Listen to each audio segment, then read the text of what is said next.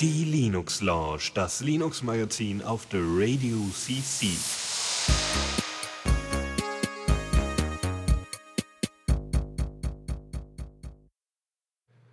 Ja, einen guten Abend hier zur 101. Ausgabe der Linux Lounge.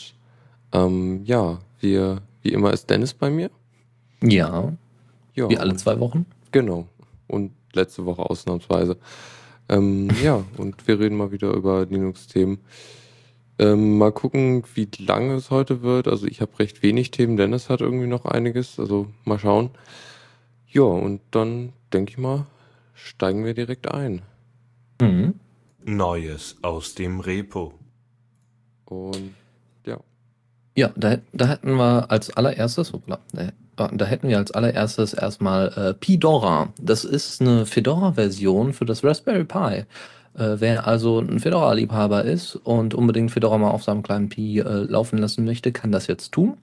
Ähm, natürlich ohne GNOME Shell und den ganzen anderen Schmarren, sondern eben schnell für die SD-Karte vorbereitet äh, und installierbar. Gibt auch ein Wiki dazu, falls es da irgendwelche Probleme gibt bei der Installation auf diese SD-Karte. Aber im Großen und Ganzen sollte das super funktionieren.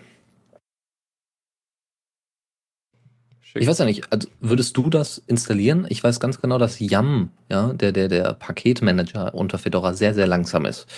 Und ich weiß nicht, Mhm. ob das so gut ist, das dann ausgerechnet auf so ein kleines Pi zu packen. Also, ja, es ist halt, glaube ich, eher dann so persönlicher Geschmack. Wenn jemand gut mit Fedora klarkommt und wie die Dinge handeln, dann äh, ist das vielleicht äh, angenehmer. Ja, das kann gut sein. Obwohl, ja gut, ja tatsächlich, das ist wie bei Distros äh, typischerweise Geschmackssache.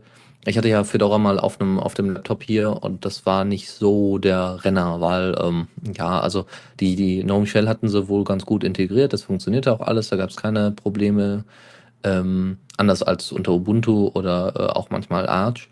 Ähm, aber also äh, sowas Elementares wie den Paketmanager, wenn das Ding schon langsam ist und wenn man das merkt, dass das Ding langsam ist, dann, dann weiß ich nicht, dann, dann hilft auch die verbesserte GNOME Shell Integration da nicht viel. Äh, Aber nun gut, das sollte, ja? Superdux meint im Chat, das wäre nicht gef gefühlt bei ihm nicht lang viel langsamer als oder gar nicht langsamer als apt oder emerge. Oh, E-Merge, also die, die komplette Länge der Kompilierung mit einberechnet oder nicht? Ich denke mal nicht. Ähm, ja gut, ähm, ich kenne das jetzt nur, ich habe zwar hier auch einen apt-get-Rechner, also hier ein Ubuntu-Rechner, Laptop-Zeug, ähm, aber da ist es trotzdem auch nicht allzu langsam. Also ich weiß ja nicht, was für ein Maschinchen du da hast, äh, Superdux, aber ähm, ja, wenn, wenn das sowieso relativ schnell ist, ich glaube, dann macht das nicht so, ist das nicht so das Riesenproblem. Naja. Ja. Mal gucken, was für Distros als nächstes noch rauskommt. Also ein Arch gibt's ja schon, ein Debian gibt's schon, ne, das Raspbian und ähm, ja, weiß ich nicht, was bräuchte man jetzt noch? Ein, ein äh, Susbian vielleicht, ein Susberry. Oder Oh je. Nee. weiß ich nicht. Nee, also ich glaube, SUSE möchte wirklich keiner auf seinem Raspberry haben. Was gibt's noch äh, für andere Distros, die man damit einbinden könnte, die, die vielleicht irgendwann mal kommen könnten? Slackware? Mageia? Also Mandriva dann? Äh, ja, Ubuntu braucht man ja nicht, haben wir ja äh, Debian. Aber nun gut, das geht ja alles. Da kann ja jeder selber, glaube ich, äh, auch so ein bisschen teilweise zusammen schnippeln. Aber mit Arch sollte man da ganz gut äh, aufgehoben sein. Gut. Andere News. Ähm, diesmal geht es um viele, viele Bugfixes. Ähm, ein Tool, was viele von euch nutzen, ist sicherlich Skype. Ähm, was auch, sagen wir mal, jeder Normalo nutzt äh, im Sinne von Windows-Usern, Mac-Usern und äh, die sind ja alle ganz zufrieden mit ihren neuen Versionchen. Äh, wir könnten es wahrscheinlich jetzt auch sein, weil äh, in der Skype 4.2 Version sind wahnsinnig viele Bugfixes mit drin. Ähm, unter anderem ist der Multi-Monitor-Support äh, deutlich besser geworden und äh, Workspaces und so weiter werden äh, besser erkannt. Äh, was haben wir noch? Ähm, ja, na, man muss ja jetzt auch einen Microsoft-Account haben, um Skype ordentlich nutzen zu können und so weiter. Und da gibt's auch noch paar kleine Verbesserungen. Äh, Konferenzen, also wenn, wenn ihr Konferenzen haltet über Skype, dann äh, sind die jetzt, gibt's da sogar einen extra Button, soweit ich da weiß, für also so wirklich Kleinigkeiten. Und es, ähm, und es gibt einen Voice Messaging Button. Moment, ich habe doch Skype hier installiert, da lässt sich das doch mal kurz nachgucken. Ähm, Ein Voice Messaging Button äh, Also in, in- den Options, also heißt wahrscheinlich, dass er was vorliest oder sowas. oder, oder halt äh, Voicemail. Das kann auch sein, genau. Ja. Ja, weil die haben ja, die haben ja, es gibt ja auch irgendwie dieses komische Skype Wi-Fi, wo ich auch nicht so ganz genau weiß, was es sein Es soll. geht halt um, du kannst dich in Wi-Fi-Hotspots einloggen mit deinem Skype-Account und eventuell auch dafür zahlen. In über den- bestimmte, ja, über genau. dein Skype-Konto, ja. Und ich jetzt nicht so. nicht so toll. Aber das muss ja jeder für sich selber wissen. Also, so auf den ersten Blick kann ich jetzt erstmal hier, Entschuldigung, ähm, nichts äh, großartig feststellen. Es gibt eine ja, Anrufweiterleitung. Also äh, sind jetzt nicht, ich habe ja unter Archon schon die neueste Version, da ist jetzt nicht Ach wahnsinnig echt? Seit viel. wann? Also ich warte schon seit längerem, dass das Update mal kommt. Ist, ist das bei dir noch nicht drin? Moment, Nee. ich muss mal kurz gucken, ob das wirklich. Doch, 4.2.0.11 Okay. unter Arch. Interessant. Der Name Skype und dazugehörige Marken und Logos und das Symbol S sind Marken von Skype. Das Symbol S? oh Gott. Okay, ja, äh, Urheberrecht, anderes Thema. Ja, also äh, wer viel mit, mit Skype am, äh, also agiert, der, der wird sich da auf jeden Fall freuen.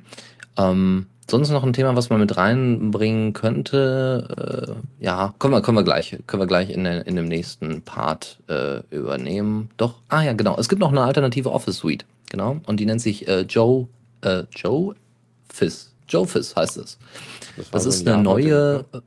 genau, so ein, so ein Java, äh, Java Office Suite, aber ist nicht, äh, ist nicht äh, LibreOffice auch in Java geschrieben? Ja. Hm, jetzt ist die Frage war, also ich meine, die haben diese, diese neue Office Suite rausgebracht. Ich habe mir die jetzt mal so ganz kurzfristig äh, mal hin zum Screenshot angeguckt. Also ja, da ist jetzt nichts Besonderes. Ich weiß auch nicht, warum die Leute dauernd irgendwelche Office Suites rausbringen. Ich meine, äh, solange äh, das jetzt keine, keine äh, Cloud Office Suite ist, ja, auf die wir ja alle warten, damit wir das endlich mit OwnCloud irgendwie verkoppeln können, ähm, äh, macht es meiner Meinung nach keinen Sinn, noch eine größere Office Suite rauszubringen, zumindest unter Linux.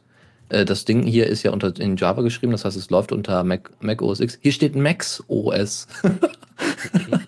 da hat sich einer verschrieben, anstatt ein 10X. Max OS. Ja, also Linux, Max OS und Windows äh, mit Java 7. Ja, inklusive Bugs und großen Sicherheitslöchern. Wahrscheinlich. Durch Java.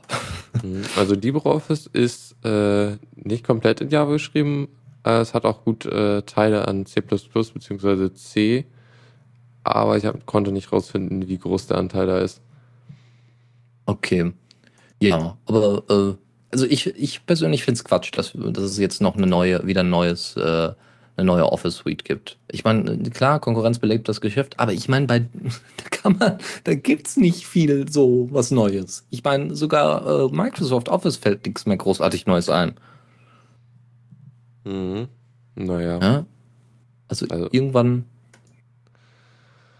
Ich meine, Oh, was ich, haben wir noch? Also wir haben ja noch eine ganze Reihe andere Office-Suiten, irgendwie das KDE-Ding. Äh, genau, wie heißt es? Caligra? Kali Caligra Ja. heißt das. Äh, LibreOffice, OpenOffice. Obwohl man die ja theoretisch und, auch und ganz zusammenpacken kann. wichtig, man kann auch alles in LaTeX machen, Genau, ja. Also was wer. sowieso viel cooler ist. Das ist wirklich gut. Also gibt's, äh, kennst du da vielleicht irgendwie so ein, so ein Einsteiger-Tutorial? Hast du davon mal gehört oder so? Ähm, ich habe diverse hier an der Uni mal mitgekriegt. Ich kann dir da was weiterleiten, mal, muss mal gucken. Ja, nicht nur äh, mir, sondern auch vielleicht unseren Hörern. Dann packen wir Oh. das einfach hier mit. Muss ich Ja. mal gucken. Ich, Ja, da gibt's guck mal. garantiert irgendwelche guten äh, LaTeX-Tutorials, aber ich habe jetzt direkt keinen parat. Okay, gut. Ja, Techmaker dann, kann äh, ich nur empfehlen. Tech, Techmaker, okay. Das ist hm. ein sehr gutes Programm, um äh, LaTeX zu schreiben. Okay. Gut. Nächste Rubrik? Yep. Gerne. Newsflash. Okay. Du. Ach ja, genau, jetzt muss ich erstmal wieder. Ähm, Tizen haben wir irgendwie ab und zu mal gehabt, so, äh, dass der Nachfolger von Migo was jetzt Intel weiterentwickelt hat und sowieso ist alles total verwirrend. Äh, Oh ja. jedenfalls haben, also es ist ja, soweit ich das verstehe, ein Betriebssystem, was halt sowohl auf äh, Desktops als auch auf ähm, Smartphones und Tablets laufen soll. Und äh, was sie jetzt gezeigt haben, ist die Desktop-Version und da haben sie einfach eine Varian äh, angepasste GNOME Shell draufgepackt. Mhm. Und also sie haben ein paar Sachen erweitert. Also das Ding kann halt äh, die Tizen Web Apps ausführen, was halt so das Ding ist, was dann Cross-Plattform sein wird, soweit die, soweit es aussieht. Und äh, Widgets. Die Widgets äh, sind interessanterweise als GNOME Shell Extension implementiert. Heißt also, man könnte sich das theoretisch auch so einfach installieren, Mhm. sofern sie es irgendwie freigeben. Naja, keine Ahnung.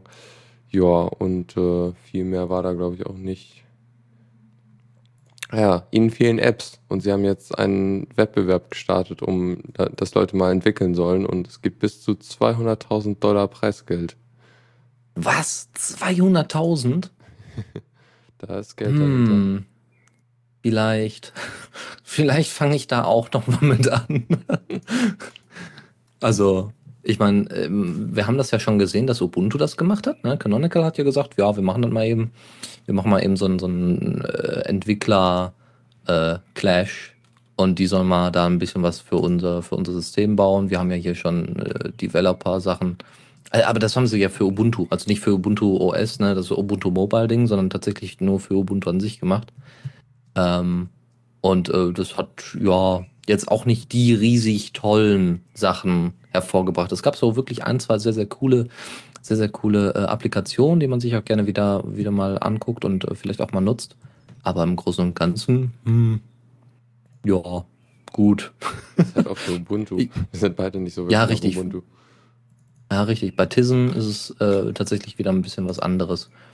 Und ähm, ja, ich habe mir ja dieses Video auch angeguckt mit Tizen und der Gnome Shell. Das fand ich echt nicht äh, unübel, weil äh, das, das sah schon sehr interessant aus. Ja, es sah schon wirklich aus wie eine Tablet-Oberfläche oder wie, wie, wie ein Windows 8-Ersatz. Weil ich, ich rechne Windows 8 einfach nicht zu den typischen Desktops ja, oder zu den typischen Desktop-Betriebssystemen, sondern Windows 8 ist für mich ein, ein Tablet-Interface für wo, was man auch auf einem Desktop-Rechner nutzen kann. Und äh, da würde ich jetzt einfach das, dieses Tizen mit dieser Gnome Shell einfach mal dazu zählen. Da haben sie ja sehr, sehr viele Änderungen gemacht. Weiß ich nicht, da gibt es ja unten mehrere Widgets und so weiter. Und pff, ja, okay. Finde ich interessant, dass sie die Gnome Shell ausgerechnet benutzt haben. Äh, weißt du, ob es da irgendwie eine Begründung für gab? Nö, also Theorie wäre halt gut anpassbar Mhm. und halt Ja, gut, das Ja. stimmt.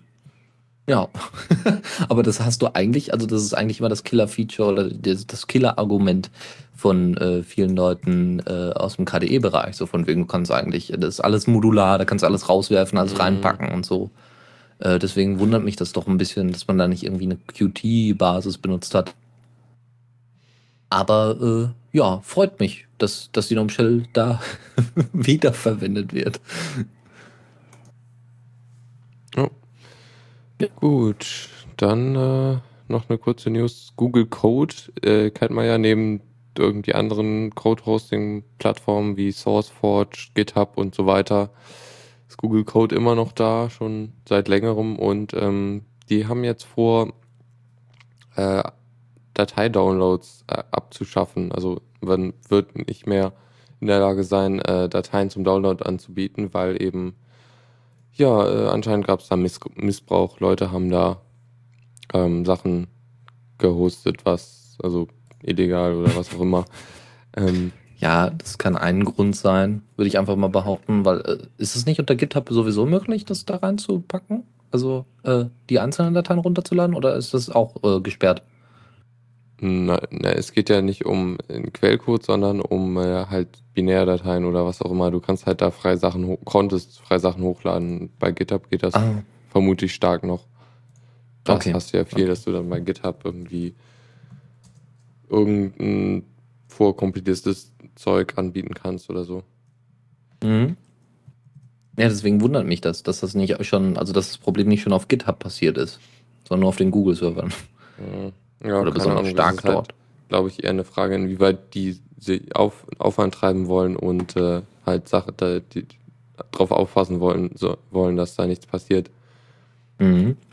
Denn ähm, interessanterweise, also sie sagen Leuten, bis Januar 2014 müssen Sachen, die in, schon da sind, äh, weg. Und äh, sie schlagen vor, die Sachen auf Google Drive zu laden. Okay, ja. Ja, so, sollen sie mal machen. Also es ist ja nicht so, dass das Problem weggeht, sondern es geht rüber zu Google Drive. Und ich vermute mal stark, dass sie da irgendwie vor, vor, äh, Vorkehrungen haben, um irgendwie Missbrauch Mhm. zu verhindern. Ja, sollen sie mal ruhig machen. Später wird das sowieso alles wieder miteinander verbunden und dann haben wir den Salat. Das haben wir ja jetzt schon oft gesehen. Ja, Google Talk wird mit äh, Hangouts und Google Plus vernetzt und so weiter. Dieses, dieses Zusammenmerchen, du kriegst alles nur noch über Google, ob es YouTube ist oder so, das, das geht immer weiter. Mal gucken. Ja. Ja, ähm, noch eine kurze Sache. Äh, Samsung baut ja auch Kameras, also so Digitalkameras, ganz normale. Und ähm, sie sind jetzt der allererste Kamerahersteller, der Firmware für eine Digitalkamera äh, oben unter, unter eine freie Lizenz stellt. Ähm, erstmal nur für zwei Kameras, äh, irgendwie die aktuellsten Modelle, was aber trotzdem, das ist halt ja ziemlich beeindruckender Schritt. Mhm. Ja, Mhm. also ich meine, gerade für so einen Riesen wie, äh, äh, wie Samsung, ja, die müssten sich ja eigentlich überhaupt keine Sorgen über Open Source und das ganze Zeug machen. Vielleicht über Android, ne, dass die ordentlich, dass sie ein ordentliches Android bekommen, damit das äh, äh, läuft. Da müssen sie sich vielleicht Sorgen drum machen, aber da haben die wahrscheinlich auch ihre Verträge mit Google, dass die das, dass die das irgendwie sicherstellen oder dass es da irgendwelchen Support oder sowas gibt. Ähm, äh, aber äh, ja, ne, also ne, eben genau diese, diese Sachen, so, so Open Source, hm, ja, solange es uns irgendwie hilft, aber in welcher, in welcher Art und Weise hilft es denn jetzt Samsung, äh, dass diese Teile Open Source sind? Also was, was steckt, steckt dahinter? Hm. Hinter? Also ich glaube irgendwie eher, die mussten das. Also, wie, wie? naja, Wie die mussten das? naja, wenn du halt einen Kernel benutzt, dann musst du ja dann das, was du anpasst, ja auch wieder freigeben. Und äh, die haben halt ein 2 GB Archiv äh, mit dem kompletten Quellcode des Kernels und WebKit äh, hochgeladen. Und irgendwie das Mhm. Ding, wenn man es entpackt, sind das so 5 Gigabyte. Also da ist ziemlich viel drin und es ist auch, sie haben auch nicht irgendwie dokumentiert, was sie jetzt verändert haben. Äh, hier im Heiser-Artikel schlagen sie vor, ja, in dem Verzeichnis könnte man mal anfangen zu gucken, so für irgendwie Treiber oder so Geschichten. Ja. Mhm. Und das ist irgendwie ein ARM-Chip, der da drin läuft. Ja, also ich hätte jetzt auch nicht gedacht, dass dann 64-Bit, also, äh, ne? Naja, Also, also ein x36er. ARM ist schon relativ äh, mächtig, ich sagen. Also du kannst ja noch mit so FPGAs und Embedded-Geschichten wesentlich äh, kleiner gehen. Das ist halt. Genau. Und also, deswegen, ARM, ARM bietet sich für mobile Geräte einfach an. Ja, aber Kameras sind eher so wenig, äh, also bis vor ein paar Jahren waren das garantiert keine ARMs. Ja gut, das ist schon richtig. Ja, ja, klar. Aber äh, ich meine, wie lange gibt's denn die ARM-Struktur noch? Also ich meine, ARM hat ja, Noch? habe ich zumindest das Gefühl, ja seit den Die letzten haben, drei äh, die Jahren haben so. AMD inzwischen überholt. ARM hat AMD überholt mit ihrem Prozessorleistung. Na klar, du hast in deinem Handy mindestens drei ARM-Prozessoren. Hm. Ja, kommt drauf an, welches Handy. Also die alten Äh, Möhren, die ich hier noch habe. Die auch. Uiuiui. Also du hast einen Hauptprozessor, einen äh, zweiten vielleicht noch so für User Space, dann noch einen für Mhm. Bluetooth-Chip, dann noch einen für, für irgendwie äh, Kommunikation mit, äh, also so ähm, mobil, also mobile Datenverbindung oder halt äh, allgemeiner, oh, kommt schon, ähm, naja, hier mobil, äh, Handy, Netz, Gedöns, so. Und ja, da, da kommt schon einiges bei rum mit an den ARM-Chips. Mhm. Ja, deswegen, also kann ich vollkommen verstehen, dass die Leute da entweder drauf umsteigen oder das irgendwie noch als Alternative anbieten oder so. Das ist schon verständlich. Gut, dann, ja, du hast Oh, Chromium. Ja. Spannend. Ja, Chromium. Äh, groß, also finde ich zumindest eine etwas größere News. Äh, ja, normalerweise machen wir ja Ubuntu nicht mehr so zum Thema wie früher. Das war ja bei uns in der Linux Lounge früher sehr, sehr stark. Äh, Im Moment ist Canonical ja auf dem absolut, absoluten Kommerztrip und außer Ubuntu Mobile gibt's ja eigentlich nicht großartig irgendwas zu berichten, wo es jetzt wirklich äh, nötig wäre. Äh, deswegen gibt's jetzt aber mal was Größeres. Äh, Chromium wird in Ubuntu nicht 13.04. Das ist falsch. In 13.10 wird äh, Chromium Standard in der Ubuntu-Version. Die kommende Ubuntu-Version wird standardmäßig mit Chromium ausgeliefert. Und da sind natürlich solche Fragen wie, warum das denn? Und die beantworten die Canonical-Mitarbeiter einfach mit, es ist performanter, es ist schneller. Die meisten Leute, die Ubuntu installieren, installieren direkt danach Chromium. Ja, brauchen wir mehr Gründe? So ungefähr ist die Argumentation und ich muss ganz ehrlich sagen, sie ist traurig, aber nachvollziehbar. Irgendwie habe ich gerade die, also das ist eine echt komische Assoziation. So, wenn, wenn man Windows installiert, dann in, äh, installiert man direkt Firefox und wenn man jetzt Ubuntu installiert, dann sofort Chromium. Ist jetzt Firefox der neue Internet Explorer? Ja, äh, hm, ja, ich, ich glaube, die Assoziation ist nicht ganz falsch. Ich meine, ähm, ich habe äh, mehrere Sachen mit Canvas mal äh, nicht ausprobiert, aber mir mal angeguckt. Also äh, Animationen im CSS3-Bereich und so weiter. Und die sind unter Firefox, unter aller Sau.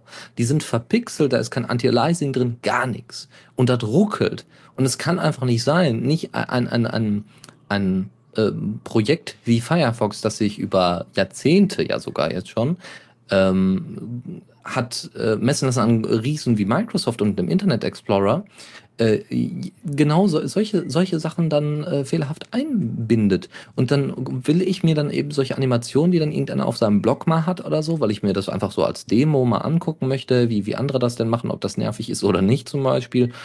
Und äh, dann, dann muss ich tatsächlich den Chromium aufmachen, um das richtig angucken zu können. Damit das mit auch, ja, WebGL ist weniger das Problem tatsächlich, obwohl Chromium dann tatsächlich mehr perf- performanter ist. Aber äh, was ganz normale Animationen im CSS3 und HTML5-Bereich angeht, das ist echt nicht schön. Und das ist echt schade. Ja, es könnte ja eigentlich gut sein, dass sie einfach durch das Gecko da nicht mehr viel mehr rauskriegt. Sie haben ja auch, das gibt ja auch den Plan, die neue Rendering-Engine, der- deren Namen ich jetzt gerade vergessen habe, äh, demnächst oder irgendwie mal einzusetzen. Ja, das wäre vielleicht mal eine Möglichkeit. Weil ich Naja, meine, das, ist ja, ähm, das ist ja geplant. Ja, ja, sicher, aber ne, der muss ja auch alles stabil laufen und die, die arbeiten ja jetzt an fünf verschiedenen Baustellen. Ja, die haben, gut, Thunderbird haben sie ja zum Glück, also zum Glück in Anführungszeichen aufgegeben, im Sinne so von wegen Community, mach du mal, wenn du irgendwie, außer irgendwelche Security-Sachen. Ähm, ne, du, du kriegst das schon hin, Community, was äh, erstmal in Ordnung ist, weil dann können die die Ressourcen sparen und die dann woanders einsetzen, wie bei Firefox OS oder eben bei äh, Firefox selbst. Und ähm, das ist halt erstmal ein Riesenaufwand, den die da treiben. Und dann auch noch die, äh, die, die Gecko-Engine äh, ummodeln, beziehungsweise eine, eine neue Engine bauen. Äh, dann bauen die auch noch an ihrer eigenen Programmiersprache. Rust soll die ja heißen oder heißt schon. Und, und die soll ja auch demnächst, äh, der, der neue, ähm, äh, die neue Engine soll ja drauf basieren und äh, darin geschrieben sein. All solche Sachen finde ich doch sehr tiefgreifend. Und ja, ich ähm, bezweifle, dass sie die immer noch die, die gleiche Teamstärke haben. Das mein, du meinst, dass sie aufgestockt haben, so von Ja. wegen, wir brauchen jetzt Leute für, ja, natürlich, klar. Aber es gibt relativ wenig Mitarbeiter in der Mozilla Foundation, die wirklich regelmäßig bezahlt werden. Die meisten machen das äh, tatsächlich äh, gemeinfrei.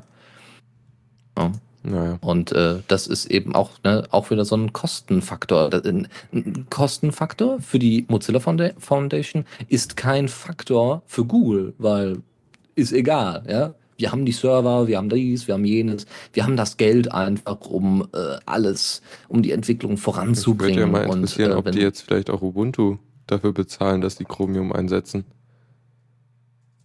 Das kann auch sein. Das äh, kann natürlich sein, aber das ist kein, zumindest kein Grund, der offiziell angegeben ist.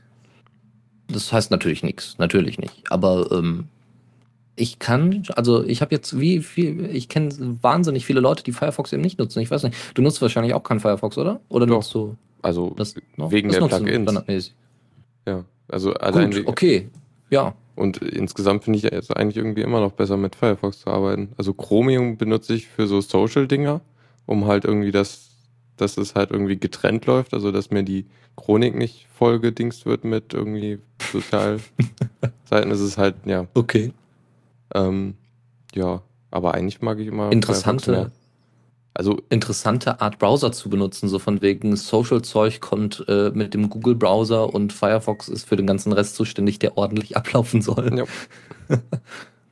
ja, ähm, Also, aber Beispiel- andere machen es eben anders. Hm? zum Beispiel irgendwie äh, AdBlock Plus funktioniert im Chromium Mhm. noch lange nicht so gut wie im Firefox. Ja, sicher. Das liegt auch daran, dass AdBlock äh, Plus erstmal damit angefangen hat, ne? Also äh, in, in Firefox angefangen hat. Ja, aber das gibt es ja doch schon länger für Chromium. Es ist immer noch nicht Das gut. ist richtig. Ich benutze ja sowieso kein AdBlock Plus, ich benutze ja Ghost, äh, nee, Ghostery heißt das. Ähm, das blockt ja nicht nur dann äh, Werbung, sondern auch irgendwelche Facebook- und, und Google-Plugins. Und ist Dafür habe somit. ich NoScript. ja, Ich lasse das Skript ich einfach mein, nicht manche, zu. Manches, manches JavaScript möchte ich ja tatsächlich haben. Ich möchte nicht dadurch gestört werden, dass ich überall alles anklicken muss. Ähm, und deswegen nehmen, die mir das ab. Ähm, die, die aktualisieren das ständig. Und ich kann auch Widgets einfach davon rausnehmen. Ähm, das heißt, ich brauche nicht irgendwie Play to, äh, Click to Play oder sowas. Zum Beispiel die Flatter-Buttons, die nehme ich immer raus, weil ich will natürlich wissen, wer hat einen Flatter-Button bei sich drin. Äh, kann man da was flattern? Hm. Ja, gut. Nur, das habe ich auch. Mein Shatter-Buttons werden bei mir auch nicht geblockt oder so. Ja, aber sie tracken ja dann trotzdem mit.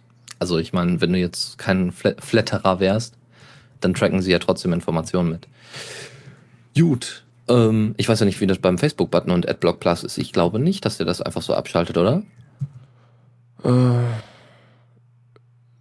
Äh, kann sein, aber ich meine, NoScript. NoScript blockiert das bei mir. Okay, okay. Gut, äh, noch eine Google-Sache. Meine Güte, doch relativ viele Google-Themen.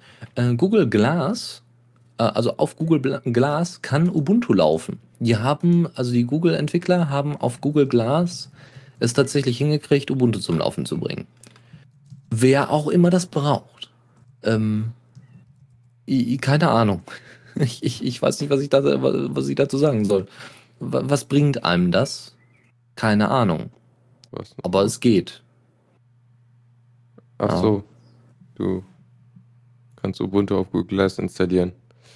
Ja, anscheinend, ja. Also, ähm, ja, kann man nicht viel zu sagen. Also, äh, was, was, ähm, was wohl interessant ist, dass man eben eine SSH-Verbindung aufbauen kann zum, äh, zu den Google Glasses, dann, wenn man, wenn da Ubuntu drauf ist. Und äh, das ist natürlich eine, eine schöne Sache. Aber nur, ja, wenn man okay, irgendwas aber das ist was anderes, als das wirklich da drauf zu installieren. Es ist ja drauf. Es ist ja als Betriebssystem und dann kannst du eine, upsala, dann kannst du eine SSH-Verbindung von Ubuntu zu Ubuntu machen. Theoretisch oder zu, ne, von, von einem Desktop Linux zum anderen per SSH-Verbindung. Natürlich hast du da jetzt kein, kein, kein Unity drin im Google Glass. Äh, sicher, weil in dem Text sieht das irgendwie anders aus. Hm? Ach so, nee, okay. So. Gut. Ja. Ja, das ist, äh, ich glaube, ich gucke noch mal ganz kurz. Aber ich glaube, das war's von meiner Seite aus, ja.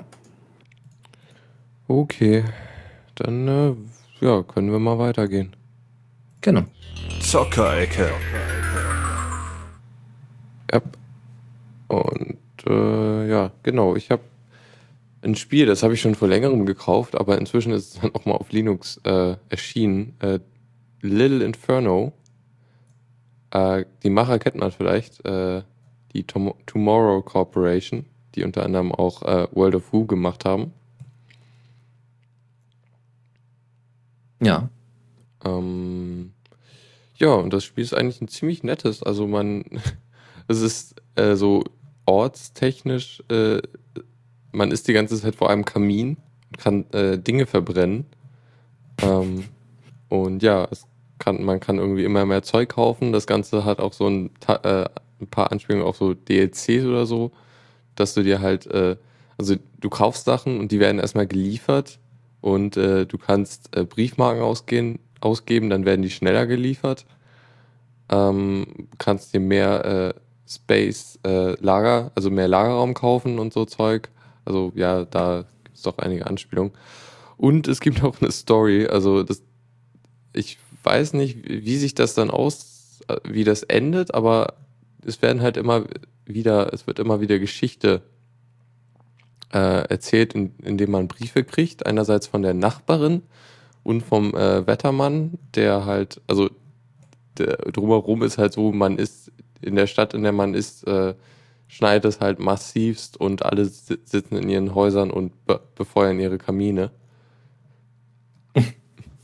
ja, und ja, sehr, macht, macht bis jetzt sehr viel Spaß und das Spiel gibt es jetzt auch für Linux. Äh, ich weiß noch nicht, ob es das schon in Steam gibt, das soll irgendwie nachgereicht werden, aber man kann es sich auf jeden Fall schon mal in der, äh, auf der Seite runterladen und ähm, ja, Steam soll dann auch noch kommen. Ja, schön. Klasse. Ähm, ich habe auch ein kleines Spiel. Ähm, ich bin selbst nicht daran interessiert, muss ich ganz ehrlich sagen, aber da äh, erstens das Spiel von Sega ist und man ja von Sega schon lange nicht mehr großartig was gehört hat und so, äh, und ähm, weil das Spiel irgendwie doch relativ bekannt ist, keine Ahnung. Und zwar geht es um Football Manager äh, 2014 in dem Fall. Und der kommt für Linux. Juchey, ich kann endlich unter Linux langweilig irgendwelche Spieler hin und her schieben und dann kaufen oder nicht kaufen oder trainieren und nicht trainieren und wenn der nicht ordentlich ist, läuft, dann musst du wieder verkauft werden oder wir entlassen den Trainer oder ja gut. Also wer ganz viel Spaß daran hat, äh, den, den Hönes zu spielen und Steuern zu hinterziehen, nein, also in dem Spiel ist es wahrscheinlich nicht möglich. Äh, da gibt es dann wahrscheinlich auch einen Steuerhinterzieher-Simulator bald für Linux, mal gucken. Ähm, ja, also wer da unbedingt Spaß dran hat, äh, Fußball, Fußball interessiert ist, der kann sich dann den Football Manager 2014 für Linux demnächst kommendermaßen herunterladen, installieren, kaufen, wie auch immer. Mhm. Ja, sehr spannend. ja, habe ich mir auch gedacht, aber es musste halt rein. Hm.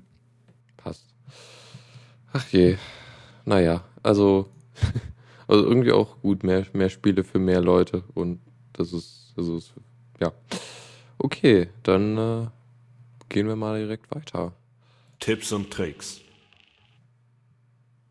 Yep. Und ja, da haben wir mal ganz, ganz große Geschütze auf, würde ich mal äh, einfach mal so behaupten wollen. Es sind nämlich diesmal doch relativ viele Tipps und Tricks.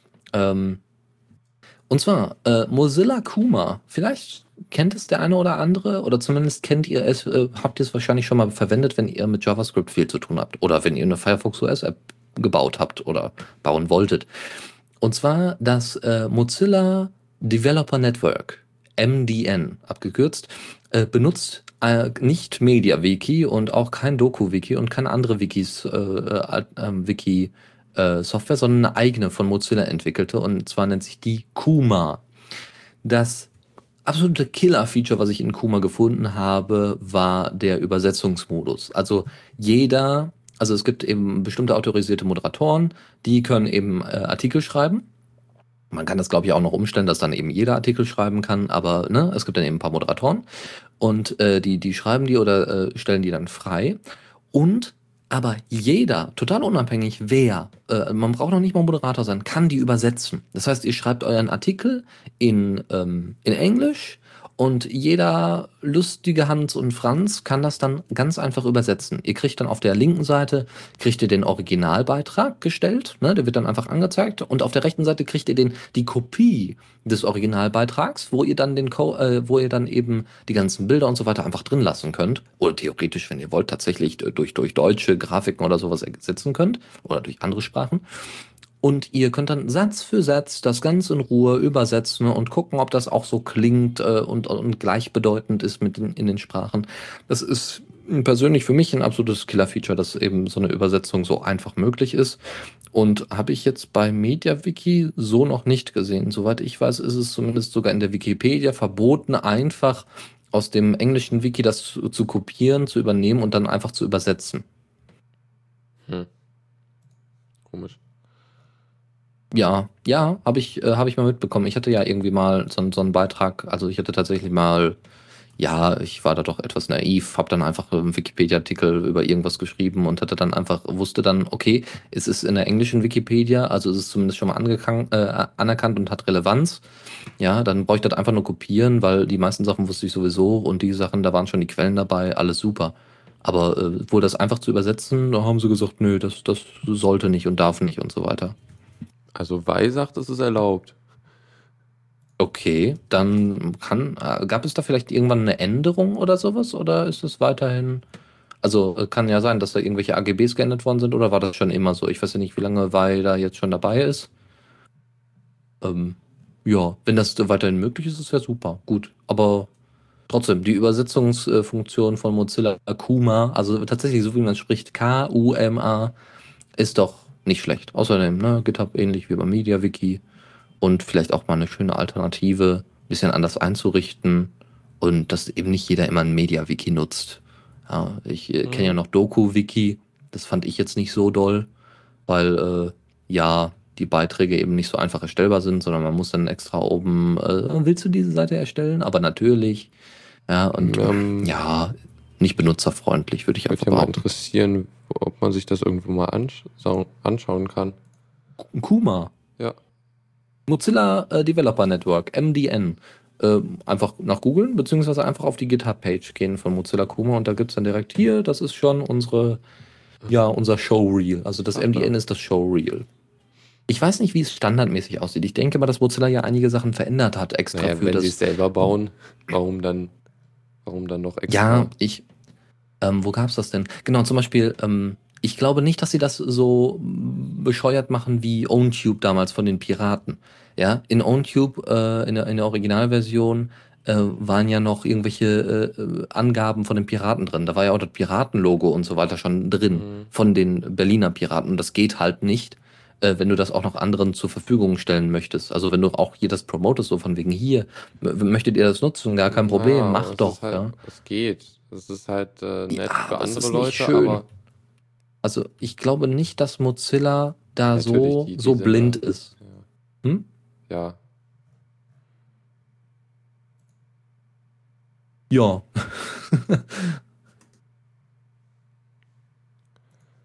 okay. Noch was dazu? Äh, nö, zu Mozilla Kuma nichts. Ja, dann ja, dann, ja gut, okay, ja, weiß ja nicht, du kannst ja irgendwie so überleiten oder noch was dazu sagen, aber gut. Ähm, CoVim, also Vim kennt ja hoffentlich jeder, ja, die Alternative zu Emacs und Nano.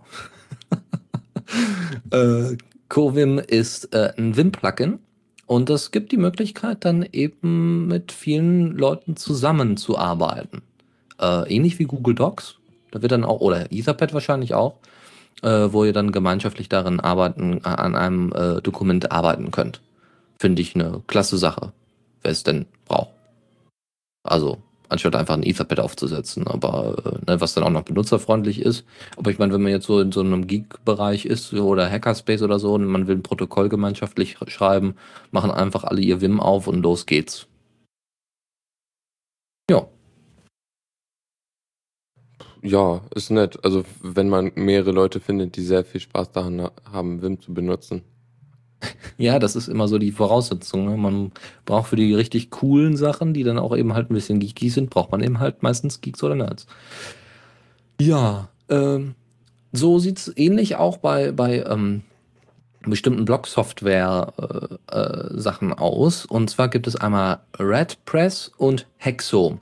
Das sind zwei äh, sehr kleine, sehr klein gehaltene, ähnlich wie Chirp, äh, klein gehaltene Blog-Software-Plattformen, äh, die ihr bei euch einfach installieren könnt und dann seid ihr damit durch. Also das, da gibt es ein paar Plugins für, ein paar Themes. Es ist sehr kurz, sehr klein gehalten, nicht so aufgedunsen wie eben WordPress. Das ist immer noch eines der großen, also ne, die Feature-Reichheit ist natürlich ein großer Vorteil von WordPress.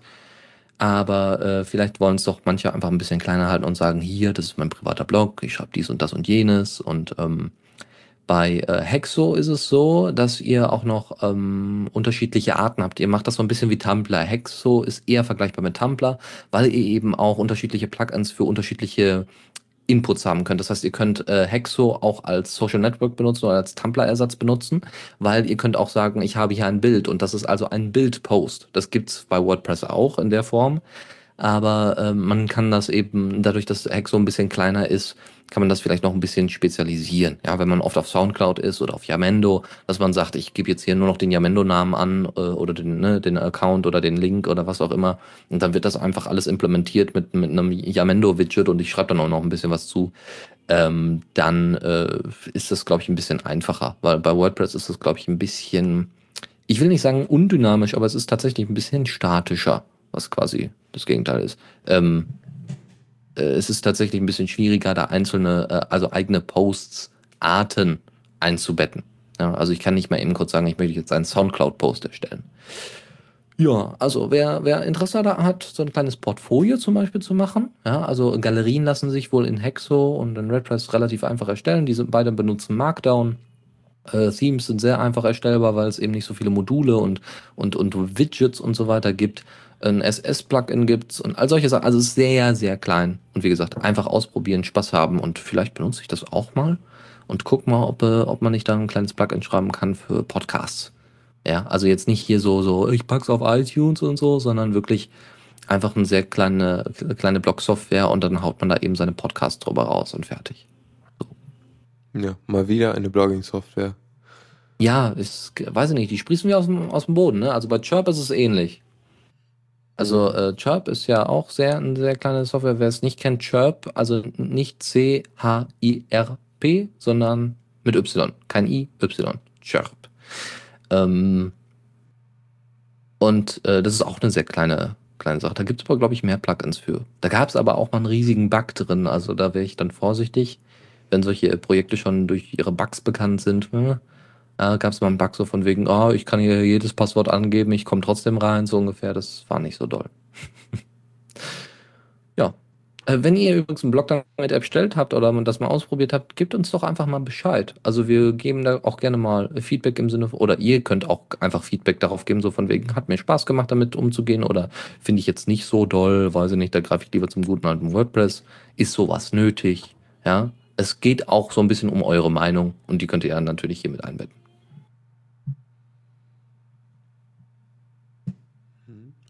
Warte, also Hexo. Ach so, okay. Das Hexo bezog ja. sie jetzt auch auf. Ja. Genau. Gut. Dann haben, hast du noch eine letzte Sache? Ja. Dann sind wir aber auch am, am Ende. Und zwar, ähm, es gibt wohl äh, eine Möglichkeit, ähm, selber Kategorien zu erstellen in der Norm Shell. Das habe ich vorher noch nie gesehen. Noch nie. Äh, muss ich mal kurz gucken. Ist das irgendwie hier drin? Ich muss mal kurz gucken. Äh, Einstellungen. Nee. So, jetzt so auf den, äh, ja, auf einmal sichtbar, zumindest in Archie. Ja, ja, ja, genau. Deswegen. Das ist aber also relativ neu noch. Ähm, aber ich habe hier äh, nie Applikationen gehabt, die innerhalb einer, eines, äh, einer Kategorie sind. Also nochmal auf Anfang. Google, äh, GNOME Shell und man hat die Möglichkeit, ähnlich wie auf einem iOS-Gerät, Ordner zu erstellen. Oder das gibt es, glaube ich, auch für, für Android. Android. Man hat so Ordner und packt da seine Apps rein. Bitte? Ja, Android kann das auch. Ah, sehr gut. Und äh, ihr könnt dann zum Beispiel sagen, ja, ich habe jetzt hier extra einen Ordner für alle möglichen Einstellungen. Oder ich habe einen Ordner für Videobearbeitungssoftware. Ich habe einen Ordner für, was weiß ich, Paketmanager. Und packst die dann alle da schön rein.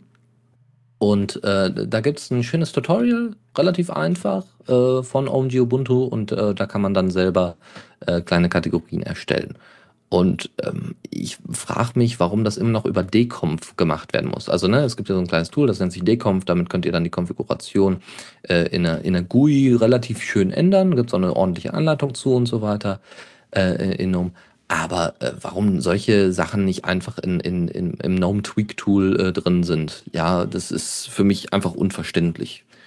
Ähm, weil ich meine, äh, dass es die Funktion gibt, ist ja schön, aber man muss ja auch ja irgendwie nutzen können. Und ich will gar nicht wissen, wie viele Funktionen es von der GNOME Shell noch gibt, die man so jetzt über eine GUI nicht einfach so erreichen kann und dann irgendwie manuell dann noch äh, alternativ einstellen muss. Finde ich schade. Naja, DConf ist halt, das war ja auch irgendwie, also vorher gab es ja gconf und gconf ist so die, äh, das Tool, was äh, alle Desktop-Oberflächen nutzen inzwischen. Ah, okay. Ja. Ja, also das wäre es eigentlich so Tipps und Tricks mäßig und äh, ja, probiert's aus, gebt uns Feedback, was das angeht ähm, und äh, ja, erzählt von euren Erfahrung, Erfahrungen. Ja, Okay, dann äh, wären wir dann auch schon durch. Nach uns kommt leider nichts mehr, ähm, aber nach uns die Sintflut. mh, dafür ist äh, Mittwoch noch Fallrennen, also der Spieleabend mit Fallrennen. Donnerstag Mhm. mache ich dann mal wieder eine Musiksendung und Freitag ist Leo äh, ab 21 Uhr. Äh, ich glaube, er macht einen Talk, soweit ich das sehe. Ja, super. Naja.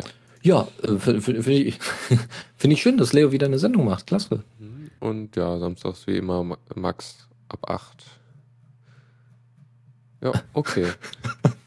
Ja, das, äh, da sind wir dann auch schon wieder bedient. Ähm, äh, Fall dran? Mittwoch? Ja, ne? Ja, Ähm, soweit ich weiß, äh. macht er die noch. Also es steht jedenfalls im Plan. okay. Äh, äh, Thema ist auch noch nicht so ganz klar. Kommt dann wahrscheinlich so in den nächsten beiden Tagen. So von wegen, oh, ich brauche noch ein Thema. Äh, nein, es ist ja ein Spieleabend. Das ist ja Ach, weniger. das Spieleabend. Ah, ja, ja, gut, okay. Also dann ich man kann schon überhaupt. anrufen und mitspielen, aber es ist halt nicht äh, äußerlich zu einem Thema.